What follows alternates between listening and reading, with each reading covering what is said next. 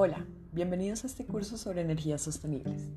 De acuerdo a las Naciones Unidas, sostenibilidad se define como cumplir con las necesidades del presente sin comprometer la habilidad de las generaciones futuras de cumplir con sus propias necesidades. La verdadera sostenibilidad se alcanza cuando todos, en todos lados, alcanzan estas necesidades básicas por un periodo indefinido de tiempo. Sin embargo, el concepto de energía sostenible también envuelve el hecho de que necesitamos ahorrar energía y ser más eficientes en su consumo.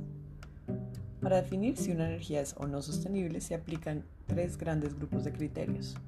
Estos son los criterios ambientales, que incluyen las emisiones de gases de efecto invernadero, el impacto en la biodiversidad y la producción de desechos peligrosos y emisiones tóxicas.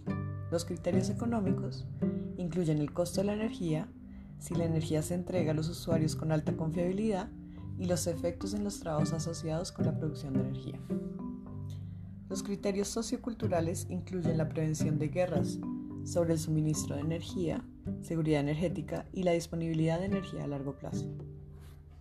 En los siguientes capítulos profundizaremos en la energía solar, eólica, geotérmica y oceánica.